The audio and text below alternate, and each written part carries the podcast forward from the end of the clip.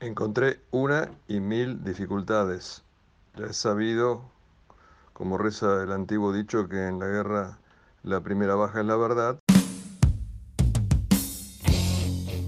Las Malvinas a 40 años de la guerra. Testimonios sonoros. La prensa silenciada.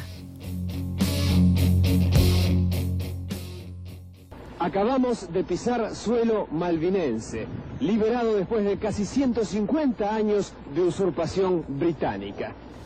El 2 de abril de 1982, así narró Nicolás Casanseo el inicio de la Operación Rosario. Pero cuando comenzaron los ataques entre la flota británica y la Fuerza Aérea Argentina, el trabajo del único reportero en Malvinas se vio acotado por parte de la dictadura de Leopoldo Galtieri.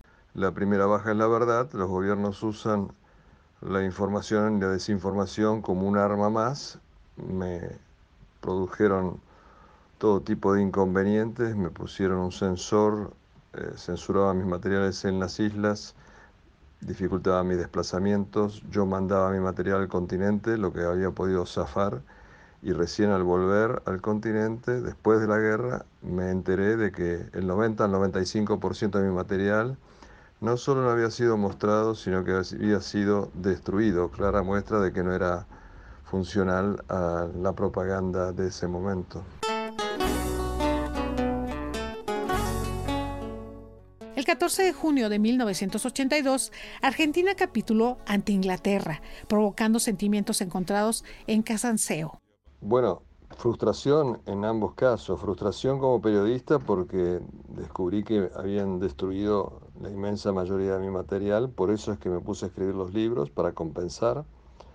Y como ciudadano, por supuesto, frustración por la derrota, frustración por la capitulación de los generales que se dio mucho antes de la derrota, porque los generales realmente nunca se jugaron Nunca quisieron combatir, nunca quisieron ir a la guerra, cayeron en la trampa de los ingleses que necesitaba un casus belli y después no pudieron dar marcha atrás.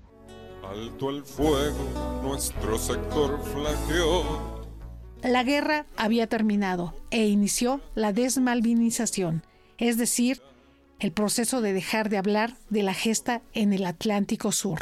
La versión que le ha llegado en México es la misma versión que se ha impuesto aquí, el discurso oficial lo que aquí se conoce como desmalvinización, es decir, una forma de censura. A partir del final de la Guerra de Malvinas solo se permitía hablar de las miserias de la guerra, que los hubo, pero nada de las grandezas, es decir, del coraje con el que combatieron muchos soldados argentinos, entre ellos los de 18 y 19 años, que dicho sea de paso, los ingleses tenían muchos soldados de 17 y hasta algunos de 16. Esto de que eran chicos de la guerra es realmente insultante porque combatieron como hombres y se lo reconoce el enemigo inglés.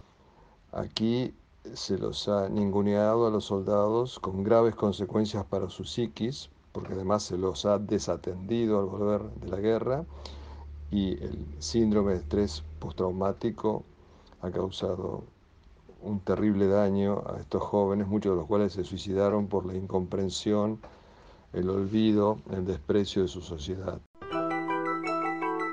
En el ámbito profesional, al periodista se le intentó acallar y las puertas de los medios de comunicación se le cerraron, por lo que tuvo que emigrar a Estados Unidos. Años después retornó a su país y a través de conferencias, documentales y libros insta a la sociedad argentina a saldar la deuda pendiente con sus veteranos de guerra. Para saldar la deuda con los veteranos, lo primero y más importante es dejar de considerarlos como víctimas, reconocerlos como los defensores de la patria que fueron, dejar de mentir sobre lo que ocurrió en la guerra, dejar de ningunearlos, dejar de quebrarles el espinazo de la autoestima, eso es lo fundamental. Han pasado 40 años desde que los argentinos pelearon en Malvinas a sangre y fuego contra los ingleses. Sin embargo, la pasión por recuperar las islas no termina, como no termina la obra de Nicolás Casanseo para malvinizar y reivindicar los actos heroicos de quienes estuvieron en el frente de batalla.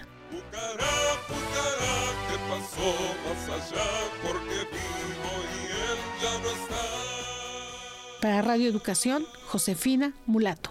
su cabina en llamas me gritaba que salve yo, sombra no afloje